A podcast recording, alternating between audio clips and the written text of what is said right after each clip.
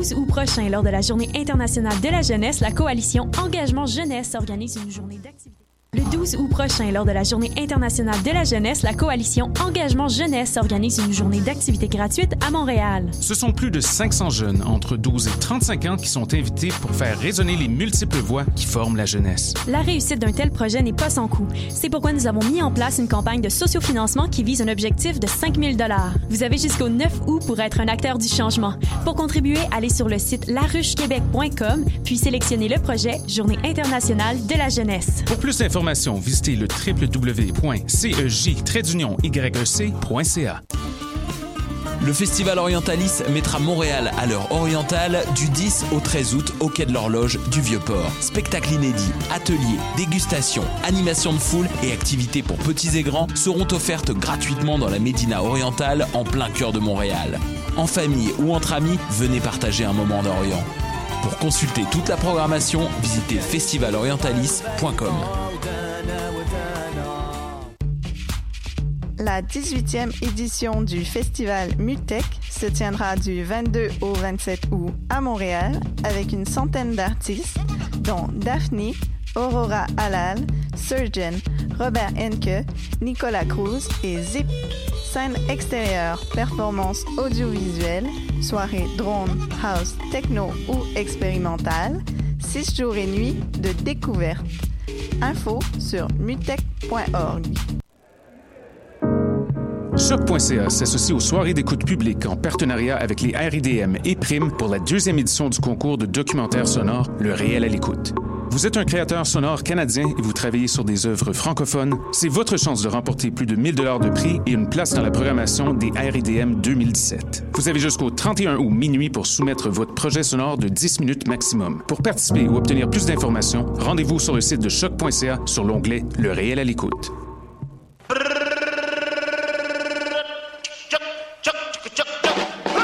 Le Festival Meg revient du 31 août au 3 septembre à Montréal pour une 19e édition pleine de fêtes et de découvertes. La ville va vibrer au son de Guts, Cri, Robert Robert, Clément Bazin et bien d'autres. Le Meg, c'est ta playlist de demain devant toi aujourd'hui.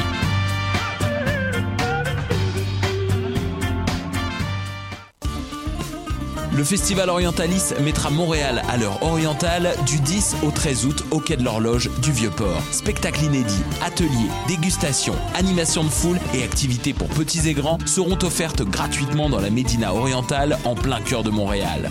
En famille ou entre amis, venez partager un moment d'Orient. Pour consulter toute la programmation, visitez festivalorientalis.com.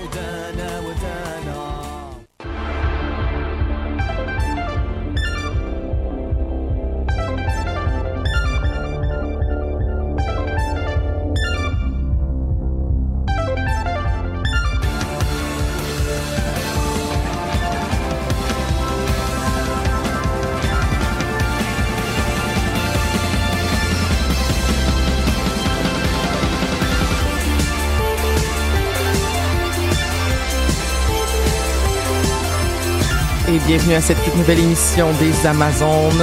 Je suis, euh, je m'appelle Elisabeth, je suis en présence d'une panoplie d'Amazones et nous avons encore une fois des sujets qui seront, euh, je l'espère, fort intéressants pour parler donc euh, de geekerie, de choses geeks, de choses de la geekitude. le geekness. le geekness. Le, c'est ça. Je sais jamais comment commencer des shows. Je sais jamais comment les commencer, je sais jamais comment les finir. Je- une chance qu'il une chance qu'il reste le, le milieu du sandwich qui a, qui, qui a du sens. Je trouve que tu fais une bonne job d'habitude. hein. J'ai Ouais, pas de... D'habitude. J'a- j'a- J'adore ça. Salut Roxane, ça va bien? Ça va bien, toi? Ben ça va pas pire, ça va pas pire. Là, Lucam est fermé. Mhm. C'est difficile d'aller se trouver de la nourriture et des denrées vrai. à l'intérieur de Lucam.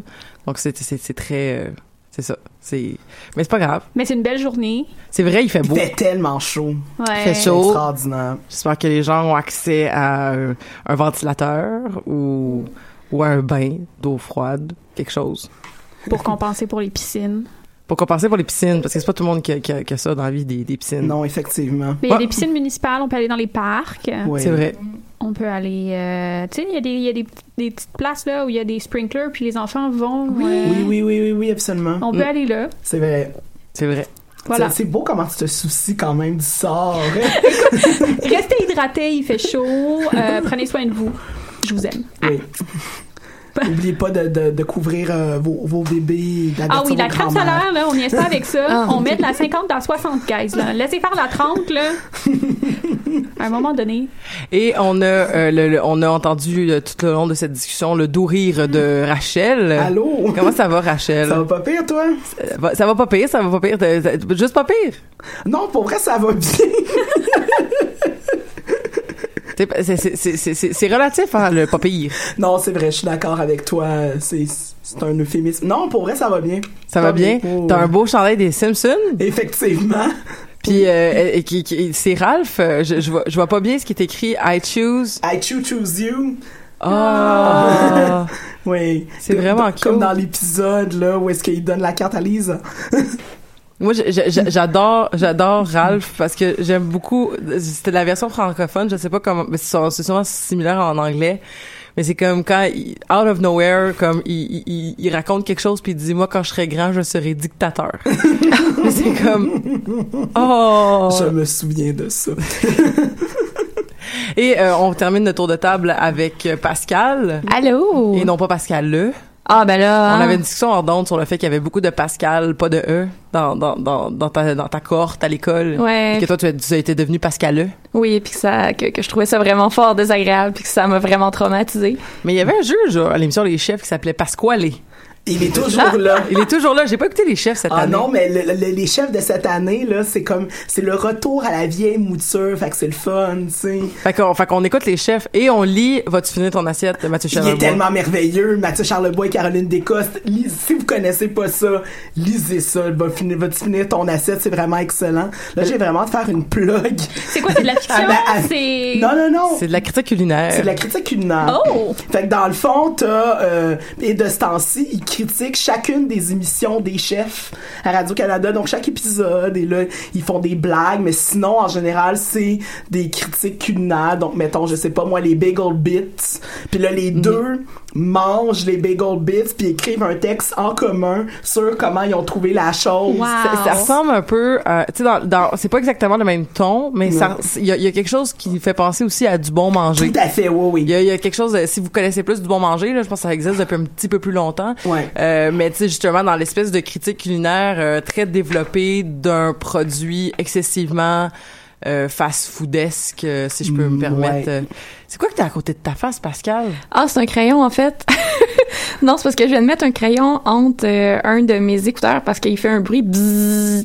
Ça m'agrasse un peu les oreilles. Parce qu'on dirait, je, je t'invite à changer de paire d'écouteurs si, si, si, si tu veux d'ici là, mais c'est parce qu'on dirait vraiment, en tout cas pour ceux qui, il y a personne qui voit ça à part moi là, je pense là, mais on dirait que t'es comme dans un, on dirait que t'es comme un, un, un aviatrice.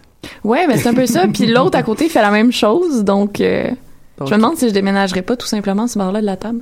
Écoute, Ben oui, si Ouais, tu veux, ouais, si tu veux, tu peux, tu peux, tu peux euh, trouver euh, donc euh, l'endroit où tu te sens le plus à ton aise dans le studio, parce que de toute façon, c'est le tour de la chronique de la semaine. Et cette semaine, c'est Rachel donc qui nous fait un, to- un topo sur euh, sur des sur des vues parce qu'elle est allée voir une vue. Effectivement, j'ai, en fait, j'ai beaucoup fait ça dans la dernière semaine, aller voir des vues au cinéma. Dans le cadre de Fantasia, j'ai vu plusieurs films. T'as beaucoup miaulé. Ah, oui, j'ai beaucoup fait miaou avec euh, avec beaucoup de gens euh, dépendant des salles. Écoute, je suis allée à Fantasia pour la deuxième fois de ma vie, je pense cette année. Ouais. Puis je suis allée une fois, puis quand ça a commencé à miauler, ça juste j'ai juste commencé à faire comme et où c'est que je suis rendue? là? Pour les non-initiés, est-ce que quelqu'un peut m'expliquer pourquoi on miaule? Parce que moi, je miaule toujours dans la vie de tous les jours, fait que ça m'intéresse. Est-ce que Rachel, tu sais pourquoi on miaule? non, fait que c'est quoi, dans, à Fantasia, on miaule? au début des films. OK. Au début des films, la lumière abaisse et les gens se mettent à miauler. Et là, après ça, les, les trailers ou le film comme tel commence. OK, ben j'invite n'importe qui qui est en train d'écouter en ce moment à peut-être euh, en commentaire nous expliquer S'il vous plaît. Ouais, la, la, la légende du l'étymologie du miaule. J'aimerais vraiment ça parce que ça fait quand même plusieurs années effectivement que je vais à Fantasia puis je le sais pas mais c'est quelque chose qui m'amuse beaucoup. Bref. Bref. donc oui, donc je suis allée voir quand même plusieurs films, effectivement, Fantasia, dont euh, un film de Gina Hara qui s'appelle Geek Girls et euh, qui a été euh, diffusé euh, dimanche à, qui a été diffusé donc dimanche euh, le 30 juillet, c'est ça, ce dimanche. Et euh, en gros, le, film, c'est euh, sur l'histoire. Ben, l'histoire. C'est un documentaire où on voit euh, six filles. La, la réalisatrice Gina Hara a interrogé six filles, six femmes, de plusieurs ni- niveaux ou domaines du geekness. Donc, euh, par exemple, plus, il y en a une qui tient un blog euh, qui s'appelle euh, Black Girl Nerds où est-ce que justement ça parle du phénomène nerd et d'être une femme noire. Il y a il y aussi dans le domaine du gaming avec la la gameuse Stéphanie Harvey, une une ingénieure en astrophysique de de la NASA en fait. Euh, une fille qui fait du cosplay, une qui est beaucoup plus portée sur la bande dessinée et une qui s'appelle Megan, j'ai oublié son nom de famille, de Pixel, Ah. que tu connais. Ben, de- Megan de Pixel. En tout cas, je sais que Rebecca, Rebecca Cohen Palacio est dedans. C'est ça, pourquoi j'ai dit Megan? Je sais pas, mais ça, ça- Ah, il y en avait une autre qui s'appelait Megan dans le film. C'est ça. mais c'est Rebecca, Megan. c'est ça. Euh, c'est c'est Rebecca de, de Pixel, ouais. Oui, exactement, que, que Roxane connaît. c'est Ben pour oui. ça que je la, je la pointais en, en la regardant comme ça. Puis elle Euh, est bien film. Est bien fine, oui. C'est pas elle que j'ai interrogé pour euh, que nous allons écouter plus tard, parce que j'ai interrogé euh, une, une des pré... pas des... des euh, pré- protagonistes du film, j'étais précurseur, non? Protagoniste du film. C'est drôle parce que quand tu dis interroger, moi, j'ai, dans, la- dans ma tête, j'ai genre la lampe, dans, dans- tu sais, la lampe, mettons, on est dans le noir, il y a une lampe dans ta face, là, puis là, c'est comme, tu vas dire la vérité, tu vas dire la vérité. Tu sais, zone de, de Michel, comment il s'appelle, l'esprit? Michel Brûlé, là? Oui. Tu sais, euh, Oui, oui, oui. regarde la lumière, c'est la lumière de la justice. Dis-le que tu fais passer des cigarettes. Dis-le que t'as tiré sur le gars. En tout cas, bref. Excuse-moi, je trouve ça juste très bonne lecture. Et qu'on a de la culture. Malade. Euh, donc voilà, et donc euh, le film, en gros, est bâti. Ce qui est intéressant dans ce film-là, c'est le film est bâti en fait sur le fait que la il commence, la, la réalisatrice est au Japon et elle dit je suis dans le royaume du geek ici, je devrais me sentir comme chez moi. Puis je me demande où est-ce que je suis. Pourtant, il y a plein de gens qui ont mes intérêts. Elle se retrouve dans, un, dans une convention. Et comme il y a plein de, de- dans une convention de comics, puis comme il y a plein de gens qui ont mes intérêts. Puis, ben, il y a personne qui me parle. Tous ces gens s'en vont dans un endroit puis ils me parlent pas. Je devrais me sentir comme chez moi et je me sens pas chez nous. Donc, où est-ce que je suis, tu sais? Et tout ce rapport, justement, à... euh, le fait de, se sentir non seulement extérieur du milieu du geek, mais extérieur aussi le fait, elle revient beaucoup sur euh, le fait qu'elle voyons, hongroise, j'étais hungarienne, non, traduction bizarre dans ma tête. Presque. oui, elle est hongroise d'origine. Et euh, elle racontait qu'en hongrois, il n'y avait pas de mot pour geek. Et donc, par conséquent, ça avait été très difficile pour elle de se définir, alors qu'elle aimait, lorsqu'elle était enfant, elle aimait beaucoup jouer au Lego et, et, euh, et les, les trucs de super-héros, mais qu'elle n'était pas capable d'avoir un mot pour ça et que c'est justement lorsqu'elle a commencé à apprendre la langue anglaise qu'elle s'est mise à avoir une façon de se définir, sais.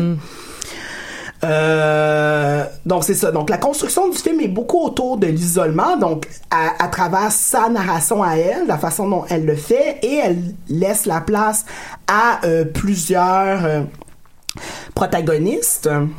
dans le film, dont une qu'on va que j'ai interrogée. Ce qui est intéressant dans ce film-là aussi,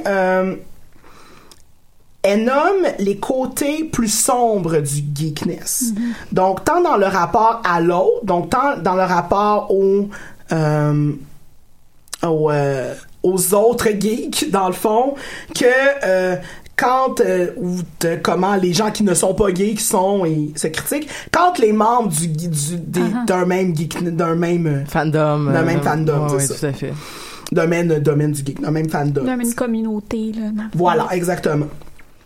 Puis euh, des, multiples contradictions qu'on peut avoir en tant que geek, il y en a une euh, qui s'appelle Rachel et qui euh, et qui collectionne des figurines et malgré que ce soit mon homonyme, je ne collectionne pas de figurines dans la vie, mais c'est des choses qui arrivent. Mais elle parlait de du côté environnemental, puis elle disait, oui, je sais que elle disait c'est c'est fou parce que beaucoup de choses justement par rapport à- au rapport à l'objet du geek est beaucoup relié au fait de posséder des, des choses puis d'avoir Ouais. des choses puis d'accumuler des choses. Puis c'est vraiment contradictoire que je possède autant de choses alors que je suis plutôt pro environnement mais je sais que je suis envahie de choses puis elle insistait. Tu sais le mot stuff se répète vraiment beaucoup là c'est pour des, des, des choses qui sont au final, tu sais, en, en termes, sais, je, je, je- c'est pas ce que je pense, mais on pourrait dire des choses inutiles. sais. Oh, c'est comme oui. vraiment, c'est des bébelles. là. Ça encourage l'industrie du, du plastique. C'est Euh, exactement en plus ce qu'elle Mhm. dit là, elle disait ça là justement des choses faites avec du plastique puis qui sont polluantes mais c'est parce qu'elle répète vraiment beaucoup le mot stuff. Puis que tu recycles jamais en plus parce que tu les laisses dans l'emballage. euh, Exactement. Mais c'est vraiment comme a lot of stuff and we go and we have stuff all the time and stuff and stuff and stuff puis elle répète souvent ce mot là d'où l'affaire de je citais sur le mot chose. Mais c'est intéressant faire parce que je trouve ça ouais. vraiment euh, difficile en tant que geek d'appartenir à la fois à une communauté geek et à une communauté non geek. Tu sais, mon, mon expérience personnelle, tu sais, j'ai- j'ai étudié en philo avant, puis il y avait toute cette idée-là que en philo, ben, t'aimes les choses élevées de la société, t'aimes la grande littérature, Oh, t'aimes, euh, t'écoutes de la musique classique, toi tu lis les, les classiques de la philosophie, Star Trek, puis les jeux vidéo là. Absolument. Mais, absolument, pour, mais pour ouais. vrai, Roxane, je, je, je, je, je bande vraiment beaucoup avec ce, ce que tu dis parce qu'on s'était rencontrés dans un cours Absolument. de philo. Puis j'avais eu la chance, à un moment donné, j'avais un professeur qui parlait de culture populaire. Puis il disait, ah, il y a, il y a énormément de, de livres qui sortent, euh, genre Simpsons and Philosophy, Mm-hmm. euh, des choses comme ça. Les Et- Schtroumpfs, entre autres le petit livre bleu des Schtroumpfs. Et, tout- et toute, ces- toute cette espèce de littérature-là, ou du moins, là, et moi, je suis allée voir le, le, le professeur en disant, ben, si ça vous intéresse, il y a des, il y a des, il y a des champs d'études à l'UQAM qui s'appellent Pop Ah stock et qui étudient la culture pop et qui, et qui, c'est des gens qui, et là, il y avait comme une espèce de, j'essayais d'expliquer au professeur qu'il y avait une espèce de légitimité, ou pas, que j'essayais de justifier la légitimité, mais juste que j'essayais de nommer que, ah, ben, vous savez, il y a, c'est des, c'est des gens qui ont des doctorats, mais qui, qui, qui, qui ont pris le temps de, réviser, de réviser, de passer à travers, d'éplucher une, euh, un fandom ou du moins de, de se questionner sur la narrativité d'une œuvre euh, plus contemporain au lieu de se questionner sur euh, Aristote ou peu importe que, mettons, euh, d'autres, euh, euh, d'autres confrères et consoeurs faisaient à, à, à, à l'UDM, où est-ce qu'on était. Mais le professeur m'a carrément dit comme ben à un moment donné la surintellectualisation des sujets des fandoms comme ça ça devient une façon de légitimer en fait une culture qui en est pas vraiment une pertinente tu sais. Ouais. et que Ouais. et que ça fait c'est- ouais ouais. Puis ça m'avait vraiment affecté. De toute façon j'ai pas fini cette session là, là mais sur le coup le prof j'avais fait comme- pour vrai comme c'est c'est c'est comme ça que tu vois ça que la, la- le, le fait qu'on essaie de se questionner sur des choses qui sont vraiment plus accessibles et qui oui un peu moins élitistes là mais tu sais qu'on essaie juste de, de comme on essaie juste de de, de, de de donner comme une profondeur des fois à des choses qui, qui au départ ne le semblent pas en avoir. Puis parce que tu sais on, on parle souvent entre entre nous entre gens de, de, de la communauté euh, des podcasts de choc. Euh, on parle souvent des séries comme Rick and Morty ou des choses comme ça où est-ce qu'il y a des deuxième puis des troisième niveaux Clairement. puis qu'il y a des références culturelles et des références à la philosophie et à à des théories économiques et, et des choses comme ça super int- intéressantes puis que c'est comme mais moi j'ai pas la connaissance pour tout décortiquer ça. Donc j'aime me ramasser me retrouver entre entre gens qui aiment qui aiment nommer ou sortir donc hey, on est vraiment en train de s'éloigner de ton sujet Rachel je m'excuse Oui, mais, Mais- en fait, mais c'est tout à fait relié parce que dans le fond, il y a cette, il y a cette Ouais. dichotomie-là entre, euh, entre le- les, les gens qui sont extérieurs au domaine geek et les gens qui sont intérieurs au domaine geek. tu sais. Ouais. Fait qu'en en dedans de moi, il y a toujours cette espèce de, de, de, de combat entre ces deux, ces deux milieux-là, alors que je pense pas qu'il devrait nécessairement en avoir un, mais, mais non tu sais, ça revient à l'idée de tu sais, l'autre, euh, Oui, oui, tout à fait. Euh, de, de, de, de ce, de ce rapport-là. Mais de c'est- cette tension-là. de cette tension-là qui existe. Puis elle est nommée par, par certaines dans le film, mais le bout sur l'environnement avec cette fille-là qui co- collectionne des figurines puis qui est au milieu de sa, de sa chambre où est-ce qu'il y en a plein puis qui dit « Je sais que c'est absurde, Mm-hmm. mais je les aime, ces objets-là, puis je les trouve importants, en tout cas, bref. Euh, Mais je persiste tes signes, Excuse-moi Ouais. de encore revenir sur mon point, mais je, je, je, je- il y a une différence quand un, un- quand une personne de certaines classes sociales ou de certains niveaux d'éducation dit ah Harry Po- arrêtez de dire qu'Harry Potter c'est si bon que ça comparé à d'autres livres de littérature qui sont beaucoup plus euh, qui, qui permettent des plus grandes catharsis. Ok, genre ça, ça je te l'accorde. Mais quand ton discours devient une façon de réduire la- Ah. certaines classes sociales puis de, de, de en fait de regarder de haut certaines personnes qui ont pas accès à justement ce que ce que toi t'as as eu la chance d'avoir accès comme relativise ton discours bref excusez Oui, je- je oui, suis ben, il y Absolument. a de ça par rapport à Harry Potter ou même par rapport à la, tu sais, là, je m'éloigne réellement du sujet, mais par rapport à tout ce qui est aimé par les jeunes filles, là, la musique, Ben oui. euh, la musique des, des, des, des, des, des adolescentes, que justement, qu'on regarde ça de haut, tu sais. Bon. Là, je m'éloignais réellement Non, mais c'est un très bon- Mais c'est un point important à faire, puis Ouais. euh, let's go. Oui. Ben, en fait, je parlais des, des jeunes filles. C'est aussi un des aspects qui est traité, étant donné que ça s'appelle Geek Girls. Évidemment, tout l'aspect féminin et de, de gay des du phénomène geek est relevé euh, de manière assez euh, assez serrée et et justement la- la- la- le phénomène de la fake geek girl a été souligné euh, beaucoup la une de celles justement qui tient un, un blog, euh, je pense que c'est Marco qui en parle, une Marco McDonald, une, une fille qui tient un blog euh, en particulier sur les jeux vidéo, qui expliquait que on remettait sans cesse en question la propriété intellectuelle du travail qu'elle faisait puis des textes qu'elle écrivait, justement parce que c'est une femme, et de trouver, en fait, euh, ce qu'elle explique aussi beaucoup dans le film Gina, euh, la, réalisatrice, c'est la difficulté qu'elle a eu de trouver des femmes qui désiraient parler de leur euh, de, de leur passion qui est reliée de leur fandom. Au Japon, elle expliquait qu'elle avait pris deux ans avant de trouver quelqu'un au Japon qui serait une otaku parce que pour certaines d'entre elles, se déclarer comme étant otaku, c'est être ça serait considéré comme un suicide social. Euh, Puis c'est relevé donc euh, dans le voyons. Dans le film entre autres. Euh, Stéphanie Harvey qui pourtant est une personne assez connue a, elle-même dit qu'elle avait refusé plusieurs entrevues dans le passé puis qu'on fasse des, des documentaires sur elle et euh, qu'on l'interroge sur ces sujets-là euh, de manière plus en profondeur avant d'accepter l'entrevue avant d'accepter le documentaire de Gina Harvey de, Gina de Gina d'ailleurs elle va faire partie d'un documentaire bientôt à qui est produit par Zone 3, qui va être diffusé à Vrac, si mon souvenir est bon. Et que ça va s'appeler Les Influenceurs. Elle était tournée, d'ailleurs. Il y avait une équipe de tournage qui la suivait pendant le film, euh, pendant le film, pendant la projection, euh, pour la voir agir avec ses fans et tout ça. Euh, sur le, le- la compétitivité aussi, ça a été, rel- ça a été relevé dans le film. Une des choses que j'avais trouvé très... dans le avant de passer à, l'entrevue avec euh, avec euh, Marco euh, McDonald que j'ai faite avec elle je veux juste souligner quelque chose qui m'avait vraiment marqué encore plus que le film que j'avais trouvé super intéressant à observer c'est qu'est-ce qu'il y avait autour du film. Parce que le public de, de Geek Girls, ben, il y avait beaucoup de gens, il y avait beaucoup de, de, de filles, de cosplayers, donc qui étaient en cosplay, qui portaient des t-shirts euh, geek ou d'animé ou peu importe.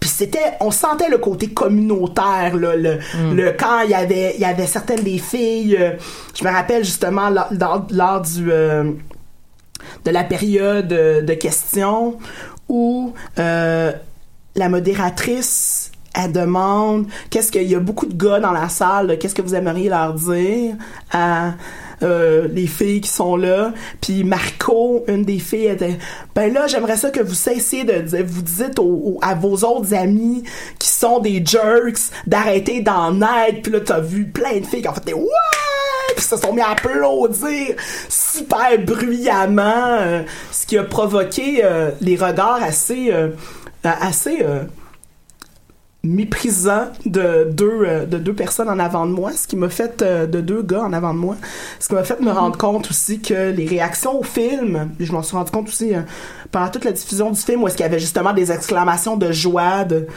de par rapport à la salle de oh mon dieu mais je, je connecte tellement avec qu'est-ce que tu dis à l'écran. Et euh, donc c'est ça. Mais euh, que, que c'était euh, ce côté là était ça ça marquait dans le film. Mm.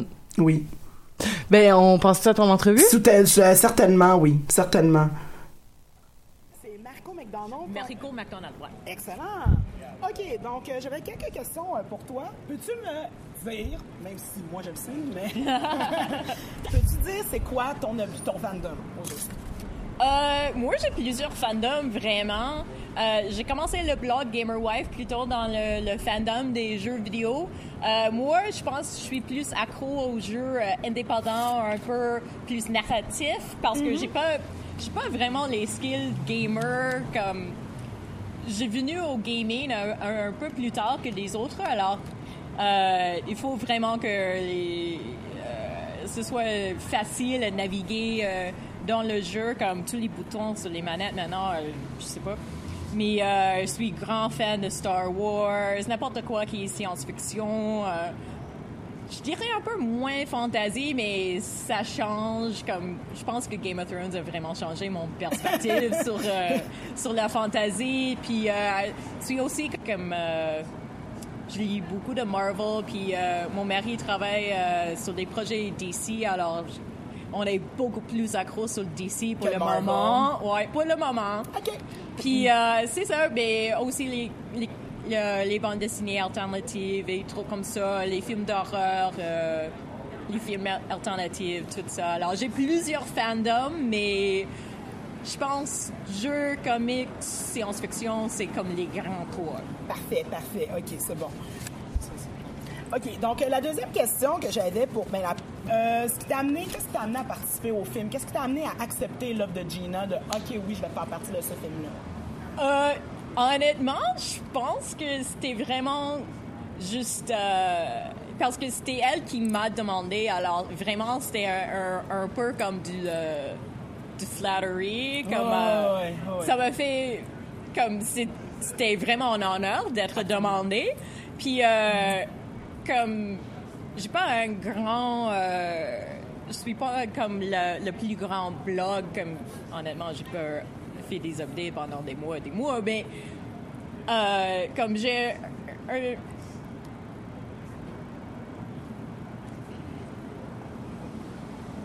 c'est ça c'était plus comme l'honneur d'être invité à parler puis euh, savoir que être visible comme femme dans le dans la scène des geeks, c'est encore nouveau, c'est encore euh, y a je sais qu'il y a beaucoup de personnes qui, qui ont peur de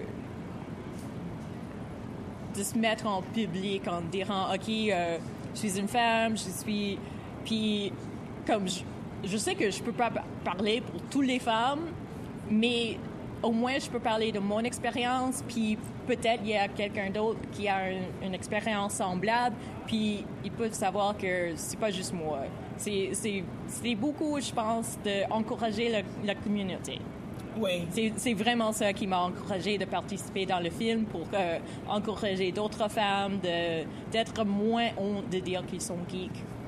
Oui, ben on en parlait, c'était parlé un petit peu dans le film justement que Gina elle expliquait qu'elle avait eu de la difficulté justement à recruter des femmes au Japon notamment pour dire qu'à quel point que c'était difficile pour de, s'affirmer pour ces pour ces filles et femmes là de s'affirmer comme étant geek. Est-ce qu'à un moment donné tu vas est-ce que tu penses qu'un jour on va arrêter de d'insister sur le fait que ok d'être une femme geek et dire juste que on est geek, peu importe le sexe. Est-ce que tu penses qu'à un moment donné, on va arrêter d'insister sur le sexe de la personne ou sur la couleur? Euh, Il y avait aussi euh, Tina qui tenait le, le, le blog euh, Black Girl Nerds. Est-ce qu'à un moment donné, ça va arrêter ou... Je pense qu'éventuellement, mais on n'est pas là encore. OK. Euh, mais c'est c'est comme la, une geek ou un geek ou euh, le geek, c'est pas euh, c'est pas nécessairement comme ton couleur ou ton sexe, mais euh, pour le moment, comme je suis correct d'être un- une fille geek, mais je suis aussi juste une geek. Oui, bien sûr. Oui. juste l'insister, même si ça reste, comment dire, ça reste important, je pense, pour la représentation de se reconnaître. Comme lorsque, justement, lorsque j'ai vu Tina, ça a fait Oh mon Dieu, c'est vrai! Ah, c'est chouette qui- que Gina ait pensé justement à mettre une, une- une fille noire dans son, dans son film. Ça, ça aide plus à se reconnaître. que par moi- exactement. que, que geek moi-même, de faire, ah ben oui, c'est vrai. Ça me rappelle qu'il y a d'autres gens qui ont le même intérêt que moi. Mais, euh, mais en même temps, on veut pas juste être je veux dire, pas juste être étiquetée comme une femme ou juste être étiquetée comme noire. Donc, ce, ce côté-là est plus euh, pas ardu, mais entre bref. Ça. Ouais. Euh, Honnêtement, c'est dur à dire parce que ça nous a pris jusqu'à 2017 à dire, OK, il y a des... C'est pas étonnant qu'il y a des filles geeks, mais comme... Ça fait... C'est 2017. Pourquoi c'est c'est bizarre qu'il y a des filles geeks? Comme... Je sais pas, c'est ouais. le rêve, mais on a beaucoup de... On a beaucoup de progrès à faire Ouais, ouais, avant ouais. qu'on est là. Ouais, non, tout à fait. Euh, c'est quoi la définition d'être. Qu'est-ce que c'est pour toi être geek? Euh, être un peu plus hors de la norme, euh, être, être intéressé beaucoup plus sur les idées ou les, des différentes façons de penser, euh, l'éducation, puis être euh, éduqué, puis penser des, des trucs de façon différente.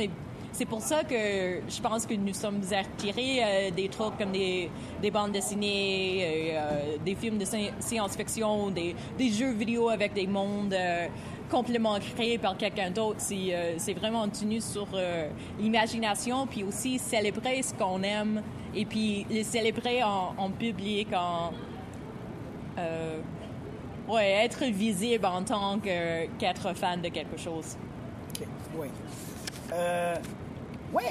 Euh, ah oui, donc euh, une des questions qui avait été posée par le public, c'était le fait d'être des modèles. Je- J'en parlais tout tantôt avec la représentation. dans le fond, à quel point c'est important de se sentir représenté dans cette culture-là.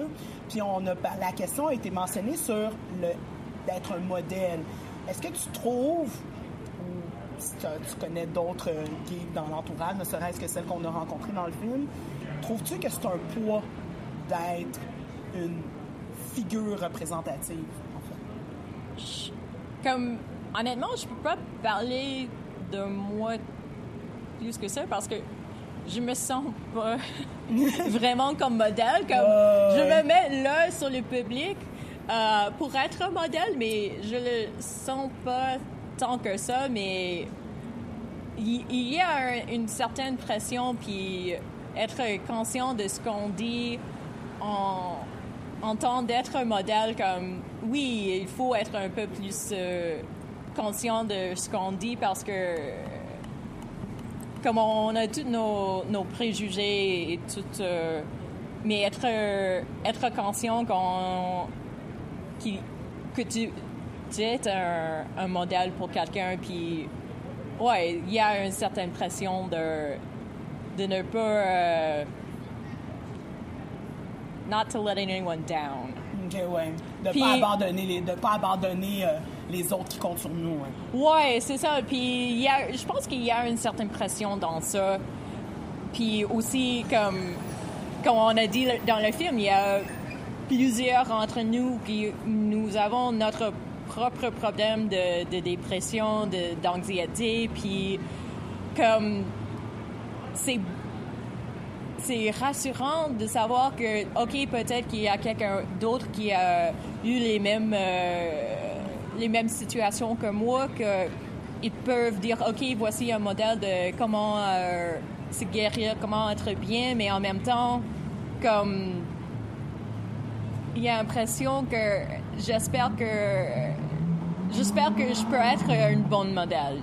Comme, je suis là comme modèle, mais j'espère que je suis seulement positif. Oui, oui, d'être un oui, mais c'est super intéressant, en fait, sur la. le C'est vrai, ça a été mentionné à plusieurs reprises par plusieurs d'entre vous, le fait que la. la plusieurs, donc, vous parliez de dépression, puis de troubles anxieux, et d'anxiété en général, et à quel point ça a aidé dans la culture gay. Qu'est-ce que toi, ressenti, tu l'as ressenti, t'en as parlé un petit peu dans le film? Euh, comment Qu'est-ce qui fait que la culture geek est autant aidante pour ce type de problème de santé mentale-là, à ton avis? Mais c'est ça parce que, comme il dit dans le, le film, c'est une culture de, de outsiders, de personnes qui qui fit pas dans le, la grosse société. Puis ça fait sens que les, les personnes avec des, des troubles sociaux, des, des troubles euh, d'anxiété vont vont sentir comme à l'extérieur de n'importe quoi. Puis maintenant qu'on peut être à l'extérieur avec une communauté, c'est, euh, je pense, pour ça que c'est ça que la communauté geek donne à les personnes anxieuses. Ouais, c'est bon. Ben, merci beaucoup, Marco. De reste, c'était un plaisir. C'était une joie. Bon. Mais merci beaucoup Rachel donc de nous avoir partagé ton entretien avec euh, Marco donc euh, du euh, du, du, du, film Geek Girls. Oui, oui, oui. Ce que je voulais dire euh, à, la, à la toute fin, c'était le fait que euh, c'est un film que j'ai trouvé vraiment très bien fait et très intéressant. Par contre, c'est sûr, un des le point négatif que je pourrais dire du film, ben négatif en tout cas, ish, c'est euh, tout le rapport à l'objet se situait pas mal dans les objets qu'on s'imagine dans nos têtes comme faisant partie du geekness. Donc, les jeux vidéo, euh, les, les comics, euh, les figurines, le cosplay, tu sais. Puis, il y avait la scientifique qui était là, qui élargissait un petit peu la chose par rapport à la, au rapport à l'objet, puis le fait qu'être geek, ça aussi, peut être aussi quelque chose comme faisant partie de sortant de la norme, mais c'était pas tant relevé par les autres, puis peut-être cet élargissement-là aurait été, je sais pas, pas moins bienvenu ou Mhm. euh, que ça aurait été le fun que ce soit peut-être plus abordé de manière plus spontanée par les autres euh, collaboratrices. Mais euh, comme tel j'ai trouvé que c'était très bien comme film.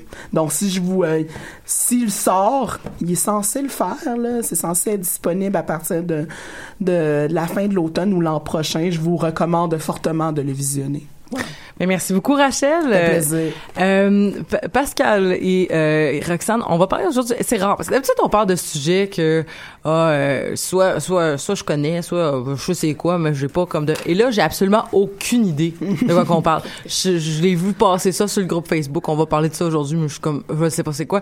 Instruisez-nous. Euh, nous non initiés. Absolument. Ah. J'ai lu 35, j'ai lu, j'ai lu 30 pages. Elisabeth, c'est pas de quoi pantoute. Fait que vous allez, on va vous regarder, on va faire des, ah. Ah ah! ben, en fait, on va parler de ma série euh, de livres préférés ever, toutes catégories confondues. Wow. Le top 5, dans le top 5 de Pascal, quand même. Oh, quand même. Euh, c'est une série qui s'appelle The Kingkiller Chronicles, qui été écrite par Patrick Rothfuss.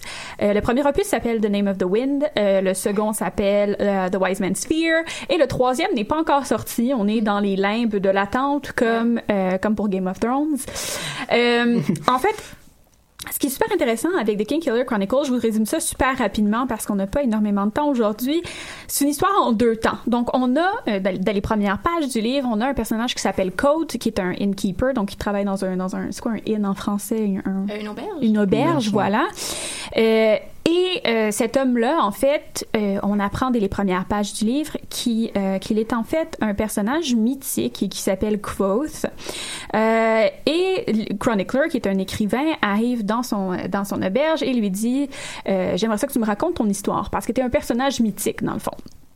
Et euh, Cote lui dit Parfait, je vais te raconter mon histoire, mais ça va me prendre trois jours. D'où le fait qu'il y a trois tomes. Donc, chacun des tomes est une histoire, euh, une journée, pardon, euh, de Cote qui raconte l'histoire de, de, de lui-même, qui est que Quoth. Qui est intéressant à, à mentionner, c'est l'importance des noms dans cette histoire-là. Le fait que je parle de Cote et de Quoth, même si c'est la même personne, est très importante parce que la distinction est, est quand même importante dans le livre. Euh, en fait, c'est un, un peu une, une, une réflexion sur la manière dont on se raconte des histoires. Euh, parce que, bon, les, les, les passages où on a affaire à Cote, dans l'auberge, qui raconte son histoire, sont écrits à la troisième personne. Et euh, les passages où on a affaire à Quoth, le personnage mythique, sont écrits à la première personne. Mais ça, ça fait penser à entrevue euh, avec un avec le, le- avec le vampire là dans le fond qui, qui qui est un peu comme ça aussi au début. On commence avec une une un entretien. Donc euh, t'as Louis qui est là qui est dans la chambre d'hôtel puis tout ça. Mais tout le reste du livre c'est Louis qui parle. Donc il parle au jeu parce qu'il parle de son expérience personnelle. Je sais pas si c'est similaire un peu euh, en termes de Je sais pas, je pourrais dire quand même que d'expérience, c'est quand même une structure euh, qui existe beaucoup en littérature. Par contre, dans le cas de ce roman-là, euh, y a- en fait, de cette série-là, il y a vraiment quelque chose de particulier. Euh, on dirait qu'il y a en fait, c'est une réflexion sur comment on raconte l'histoire, oui, mais on dirait qu'il y a une surconscience narrative. Donc, un narrateur qui est absolument conscient d'être non fiable. Exact. Et qui joue beaucoup avec ça et qui même, euh, bon, va cacher des informations volontairement, les sortir deux pages plus loin euh, pour euh, nous surprendre et qui va même choisir à certains moments de carrément pas raconter des passages. Donc, je me souviens, il y a vraiment un chapitre qui dure une page. À peu près, c'est juste une énumération d'événements, alors que c'est censé être un grand voyage qui dure des mois et des mois. Puis lui, ça, il tente pas de le raconter. Ou euh, éventuellement, en fait, il, il parle d'un moment où il a été jugé. Et euh, on lui demande de raconter sa vision des faits et il fait ah non ça euh, ça me tente pas de le raconter. Fait que va chercher les informations à telle bibliothèque euh, puis voilà on finit ça comme ça donc ça nous laisse quand même sur notre fin Mais ce qui est intéressant avec Voss, c'est que son, en fait, son, il a appris quand il était jeune à raconter des histoires Oui. parce que ses parents étaient dans une troupe de, de raconteurs, de performeurs. Et donc, lui, il connaît à peu près toutes les histoires qui existent dans le, le- le Kingdom des Four Corners. Euh, il sait comment les raconter. Il sait comment raconter des histoires pour faire le plus grand, le plus grand effet, dans le fond. Puis il joue avec cette idée-là pour raconter son histoire, à la fois pour défaire les mythes de la manière dont les gens ont raconté son histoire, mais aussi pour en garder un peu. Euh, fait que c'est super intéressant parce que justement, il y a cette, toute cette, cette idée-là d'un, narrateur euh, à qui on peut pas faire confiance, un unreliable narrator, qui est mise de l'avant par lui-même, tu sais. Oui. Euh, et, et de la performance en fait parce que c'est une mise en texte de la performance et des fois il y a de vraiment c'est un enchâssement de performance c'est de la performance dans la performance dans la performance si on assume que le livre en lui-même est une performance aussi parce que c'est quelque chose Uh-huh. d'écrit c'est performatif un texte donc en, en tout cas c'est vraiment méta c'est énorme c'est Euh, méta, méta-réflexif sur la narration, sur euh, justement la manière dont on se raconte les histoires et les mythes. Parce que moi, ce que j'ai trouvé super intéressant, je sais pas si tu as remarqué, mais dès le début du livre, euh, quand Chronicler arrive, il dit que c'est lui qui a écrit euh, The Mating Habits of, the Dracus. Puis euh, il dit que lui il est allé euh, voir euh, les, les Dracus pour prouver l'existence des dragons, mais qu'il a juste trouvé des lézards. Fait qu'on a cette idée-là dans un monde de fantasy où, dans les 50 premières pages, c'est écrit que les dragons existent pas, puis que les mythes, ben, tu sais, dans le fond, c'est pas, pas si vrai que ça, alors qu'on a une histoire sur les mythes, tu sais. Euh, fait que c'est super intéressant. Puis donc, Faute raconte son histoire. Donc, il passe à l'université, qui est l'endroit où on apprend la magie, dont on va parler tout de suite là, maintenant. Il passe aussi dans le monde du fée, qui est une espèce de, de monde des fées, mais pas vraiment. Euh, il va apparemment tuer un roi euh, et marier une princesse. Euh, mais en fait, c'est des choses qui sont pas encore arrivées. Donc, on sait tous ces trucs-là, ces, ces trucs-là mythiques sur lui dès le début du livre, et on attend de voir comment son histoire se déroule euh, dans les trois tomes. Donc, Et- parlons de l'université, Oui, parce que l'université, c'est important. Oui, la fameuse université qui s'appelle oui, The University avec un grand U. C'est une forme de Hogwarts, donc de Poudlard un peu plus adulte et même plus réaliste à certains degrés. Mais c'est le message qu'on avait dit sur The Magicians aussi. Là. Je sais pas si ça se compare ou. euh, Ben oui et non. Euh, mais euh, je, je vais laisser Pascal continuer à expliquer, puis tu vas peut-être comprendre pourquoi je dis oui et non. OK. Donc c'est ça, ça s'inscrit dans, dans un mouvement un petit peu euh, plus réaliste qu'on voit en fantasy euh, de plus en plus. Là, On est de moins en moins peut-être dans l'épique, mais même dans, dans le cas de ce roman-là, j'aurais tendance à dire que c'est un mélange d'épique et de très réaliste. C'est ça, c'est un, un, un épique déconstruit, je pense. Oui, c'est ça. Et euh, en fait, cette université-là, en fait, tout lecteur, le- toute lectrice, euh, étudiant, étudiante peut euh, s'associer au personnage parce que, en fait, j'ai vu le, le meilleur résumé que j'ai vu du premier tome. Ça se dit en deux mots, c'est student loans. Oui. Donc, les prêts étudiants. Donc, on voit comment le personnage, pendant un tome, se bat de- et, et trouve des manières euh, totalement inusitées ou totalement réelles aussi Mhm. de faire de l'argent pour pouvoir payer ses études. Et le premier tome tourne carrément juste autour de C'est ça. vraiment ça, parce que c'est cette, cette personne-là, euh, Quoth, veut aller à l'université, veut apprendre justement, c'est, c'est la, magie, magie, mais ouais. c'est pas nécessairement de la magie en tout cas. Euh, puis plus de la chimie, son, euh. oui, c'est ça, tu sais, il y a, y de c'est la chimie, il y a de la sympathie, il y a ce qu'il appelle le Sigildry, qui est dans le fond une espèce de, de, de comment t'appelles ça, des Smiths, de la, de la Ah, la, la forgeron. de la de- forgerie. exactement, de la forgerie, mais un petit peu magique, dans lequel tu peux mettre des runes. Euh, fait que toute cette, cette idée-là de c'est quelqu'un qui veut apprendre, mais étant donné que ses parents sont morts, ben c'est pas vraiment un spoiler, ça arrive dans les comme Ouais, c'est ça. 50 premières pages, mais Oh, ses parents oui. sont morts. euh, j'ai eu le temps de le lire. Donc, Voilà. euh. Mais, C'est ça. C'est par mais dans exemple, les donc, tu peux pas 35 premières payer. pages, en fait, là, ça veut dire. Ouais, ouais, Ben, c'est 35, ça, il 40 peut pas pages, payer ouais. pour aller à l'université. Donc, Il le est pas comme Harry, là. Il a pas reçu un gros héritage, là. Non, Non. non, puis il faut, il faut qu'il trouve des moyens de payer ses frais de scolarité et les frais de scolarité sont mesurés selon ta performance. Et donc, si tu as des profs qui t'aiment pas, turns out, ça coûte un petit peu plus cher. Euh, donc, toute cette idée-là de, de performance qui est importante, tu dois toujours essayer d'être le, le plus performant possible à l'université. Tu sais, ça ramène à toute cette idée-là que Academia, c'est compétitif, il faut toujours que tu sois C'est ce que j'allais. Ouais.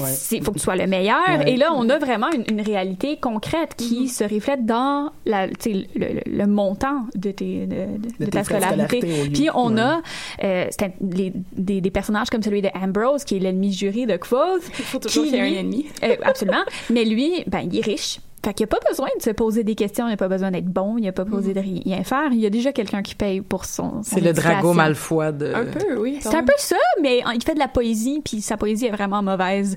Euh, fait que c'est un...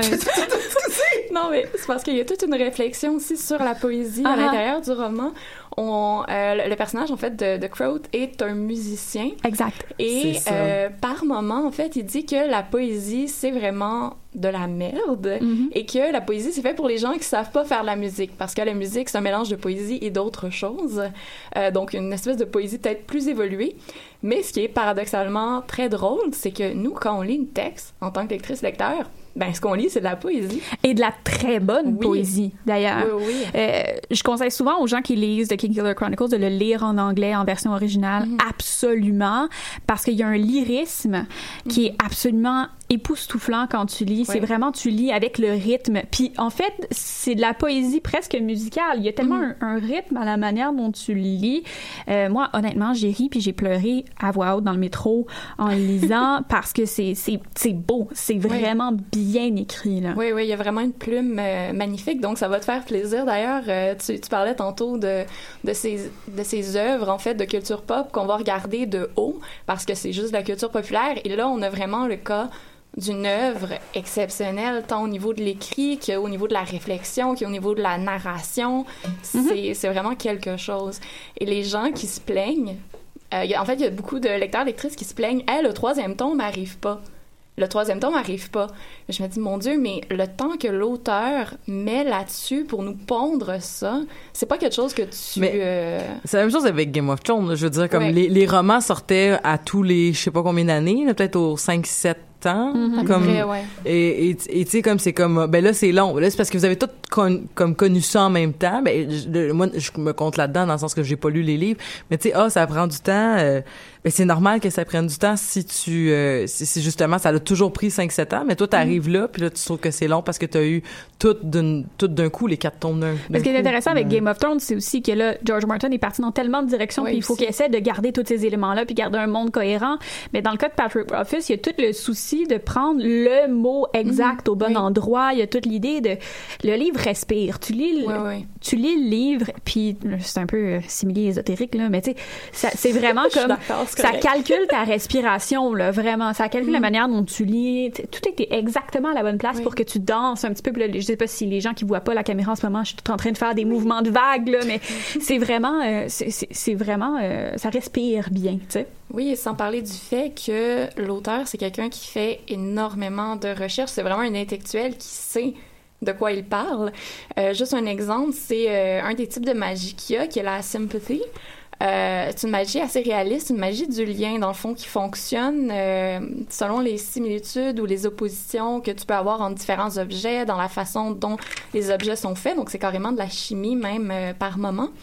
Et euh, moi, en faisant des, des, des recherches, en fait, par hasard, je suis tombée sur un texte comme quoi il existait, en fait, vraiment une théorisation de ce type de magie-là.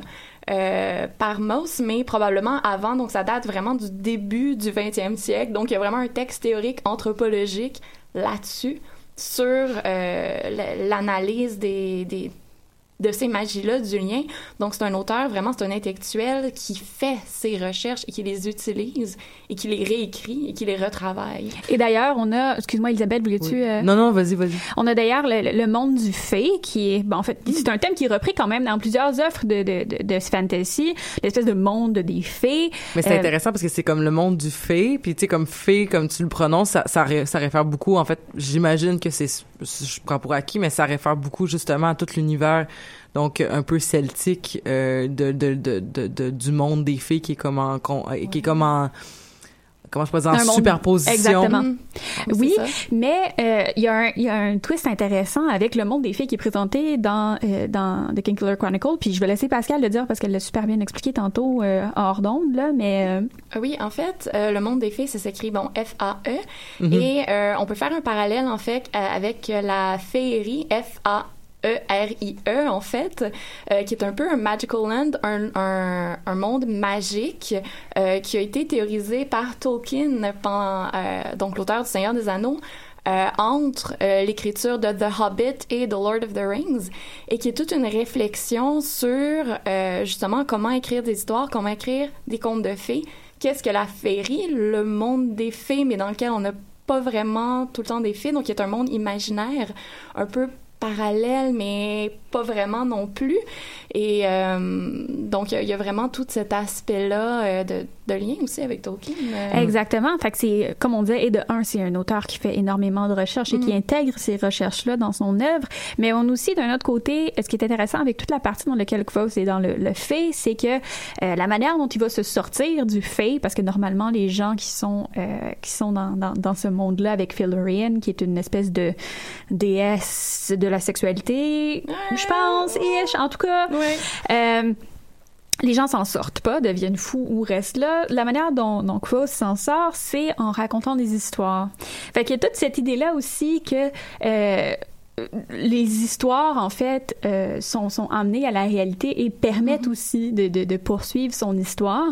Et... Euh, mon Dieu, j'ai perdu le, le fil de ce que je voulais dire, mais je sais pas si tu veux poursuivre sur le fait parce que tu avais l'air un petit peu, euh, un petit peu. Mais euh, moi, j'ai une question, si jamais je, si jamais je peux me permettre.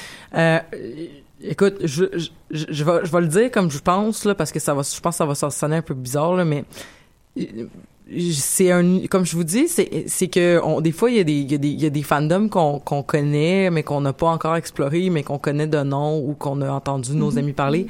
Mais ça, j'en ai jamais entendu parler. Est-ce que c'est vraiment, c'est-tu très récent? C'est-tu juste très underground? C'est parce que ce que vous me dites, c'est que c'est quelque chose qui a l'air excessivement travaillé, quelque chose que ça fait quand même un certain temps que c'est sorti. Donc, qu'est-ce qui explique peut-être la c'est juste parce que c'est c'est ça ça pas c'est ça c'est ça l'a- ça s'est pas rendu au-delà de la de la traduction? Tu sais la mettons en anglais c'est très populaire mais euh, nous euh, francophones on en a moins entendu parler parce qu'il n'y a pas encore eu de traduction je sais pas trop quoi Ben oui et non. En fait, je dirais euh, Patrick Rothfuss, c'est un auteur relativement connu aux États-Unis. Euh, George Martin l'a endossé, euh, travaille avec lui, dit que son œuvre est absolument formidable. Puis George Martin maintenant est quand même assez assez big. Oui, ish. Ouais, ouais. Euh, je pense que ce qui arrive, c'est que c'est de la fantasy qui est quand même un peu, un peu niche. Mon Dieu, j'ai comme un petit peu euh, touché le micro. Euh, c'est un peu niche de un. De deux, justement, je pense que la traduction, il n'y a aucune traduction qui va vraiment pouvoir euh, lui faire honneur. Donc, en effet, je pense que c'est un peu ça. Je pense qu'avec le succès de Game of Thrones, c'est quelque chose qui est un peu mis de l'avant. C'est pas, c'est pas vieux, mais c'est pas récent non plus. là. Je veux dire, c'est quand même les mi-2000 que le 2007, premier. je C'est pense. Ouais. 2007 dans ces pour le premier, ouais. ouais. Exact. Fait que c'est pas récent, mais c'est pas, euh, c'est pas vieux non plus. Euh, personnellement, moi, j'en ai entendu parler parce que euh, je suis euh, Geek and Sundry, qui est le, le, le, le- Mhm. le média de, de Will Wheaton et euh, Phil. Et il était sur Critical Role, dont j'ai parlé plusieurs fois et je risque de reparler encore dans deux semaines, spoiler. Euh, puis c'est ça, il était là. Puis la manière dont il parle, et, il parle exactement comme Quoth j'imagine que Fault parle dans, dans ma tête. Puis quand j'ai entendu parler, puis là, il a parlé de ses livres, puis là, j'ai un petit peu accroché là-dessus. Mais moi non plus, j'en avais jamais entendu parler avant ça. Euh, Oui. Moi, on me l'avait conseillé, mais je pense que c'est peut-être un peu plus caché. C'est peut-être peut-être un peu moins accessible, je dirais, peut-être. c'est euh, c'est beaucoup moins accessible, je pense. C'est ça. Mais, tu sais, dans tous les cas, c'est quand même dans les, les top 5 de, comme Roxane l'a mentionné, de- des séries que j'ai lues. Par contre, euh, il y a un petit hic. Et là, moi, là, on va me reconnaître. Je, je pense en train de me faire une réputation de la fille qui chiale toujours ses personnages féminins. Oui. Ben, C'est quand même important. c'est quand même important. là. On Ouais. est à bonne place pour en discuter. C'est ça, la, la représentation. En fait, on tombe encore dans des personnages féminins assez idéalisés. Par contre, est-ce qu'on peut se dire, en fait, considérant que le personnage qui voit ces personnages féminins-là, donc qui les regarde, c'est le jeu narratif de Quote, qui a tendance à les voir comme toutes magnifiques, toutes belles, est-ce que ça joue? Bon, c'est ça. Donc, je, suis un petit peu mitigée à ce niveau-là. Euh, Il y a aussi euh, qu'on a mentionné un peu tantôt, qui est une espèce de, de sex goddess qui euh, enlève les hommes dans son royaume des fées et qui va euh, s'amuser un peu avec, et les hommes qui finissent par en mourir parce qu'ils sont incapables de soutenir le rythme. Et euh, il y a un commentaire que euh, qu'elle va faire à Quote, que pour moi j'ai fait oh mon dieu c'est quoi ça?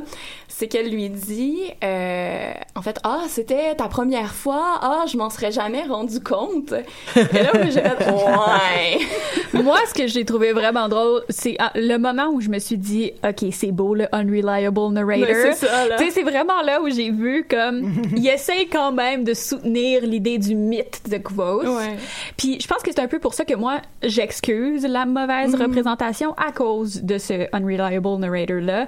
On voit vraiment les femmes à travers le regard de Ouais. Quoth, qui est très idéalisant de par, je pense, son éducation, qui, tu sais, il a été, il a été, euh, il a été élevé pour un peu mythifier tout. Fait qu'il mythifie les femmes qu'il rencontre aussi. Ouais.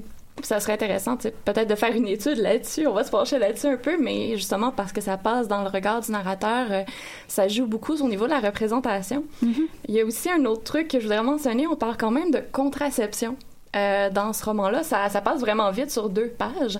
Et c'est quand même assez rare en fantasy qu'on va euh, parler de ça. Et dans ce cas-ci, on parle de contraception masculine. Donc, c'est l'homme qui prend les plantes pour pas faire des bébés. Donc, ça, c'était, en tout cas, oui, on est des hooray! Donc, ça, l'idée était vraiment géniale à la base. Là. Personnellement, j'ai vraiment beaucoup apprécié. Par contre, il y a un petit mais, il y a un petit problème avec le traitement narratif. Oh, il y a toujours des mais avec toi, Oui, il y a toujours des mais. mais c'est que, en fait, euh, c'est dans la discussion, au- la, la femme avec qui discute de ça, euh, disons que elle, elle a dans sa conception que les hommes ont rien à voir euh, dans la euh, dans la conception des enfants, ça vient toutes des femmes et euh, ça place un peu dans le fond le narrateur dans une position de lui est responsable et elle ne l'est pas. Donc c'est des commentaires que j'ai vus sur internet aussi à ce niveau-là comment ça a été interprété. Hum, ouais, ouais, ouais. Donc, je pense que le, le, le désir était là, l'idée était là. Narrativement, ça aurait peut-être pu être un peu mieux traité que ça, mais quand même, c'est quand même quelque chose de vraiment intéressant. euh. Mais est-ce que ça aurait, ça aurait vraiment pu être mieux traité? Parce que justement, l'espèce d'idée que c'est super subjectif comme, comme manière de raconter les histoires est quand même vraiment au centre et au cœur de ce qui fait que The King Killer Chronicle est la meilleure chose au monde. Euh, je, je, je sais pas à quel point ça aurait pu être raconté. Puis là, je vois qu'il nous reste à peu près euh, trois secondes et demie, là. Mais, mais justement, c'est cette subjectivité-là qui fait que, Mhm. pour moi, c'est une œuvre absolument phénoménale. là. Donc, oui. euh, Ben, moi, je me place beaucoup aussi du côté de la, la réception. Ça fait partie de mes études euh, dans le cadre de ma maîtrise. Et ce que je remarque, c'est que euh, il y a toujours des problèmes au niveau de la réception. C'est qu'on a beau essayer de travailler dans un sens, si les gens veulent rien savoir, en fait, la plupart du temps, les gens vont rester au, au premier degré et ils vont rien vouloir savoir de de beaucoup d'éléments. Donc, je me demande si ça, ça passe aperçu ou non. Je pense que oui, chez les communautés de fans très, très, euh, très, très euh, investies, mais je sais pas si ça va avoir le même effet. Donc, je, je suis toujours d'un peu dans « Oh, c'est super positif et c'est super négatif en même temps », mais j'aime vraiment ça. Ben, J'espère qu'on vous a donné euh, envie de le lire parce que Mais tout le sérieusement, temps, euh, c'est fois. formidable. C'est Puis euh, venez nous en parler ouais. sur la page des Amazones. On va débattre avec vous avec plaisir de ce qu'il y a dans le thrice locked chest, Ah, mon Dieu. euh, dans le- dans l'auberge de, de côte.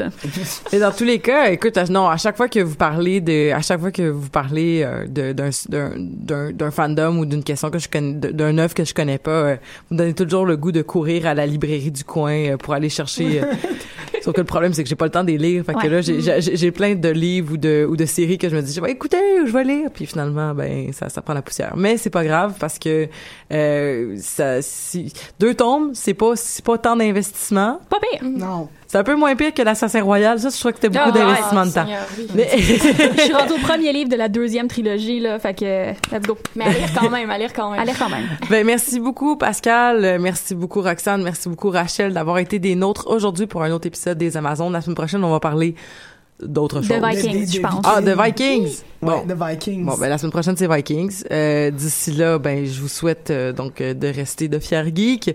Et, euh, et- Oubliez pas de vous hydrater puis de mettre de la crème solaire. Effectivement, Oui. parce qu'il fait beau et chaud. Et on se dit à la semaine prochaine.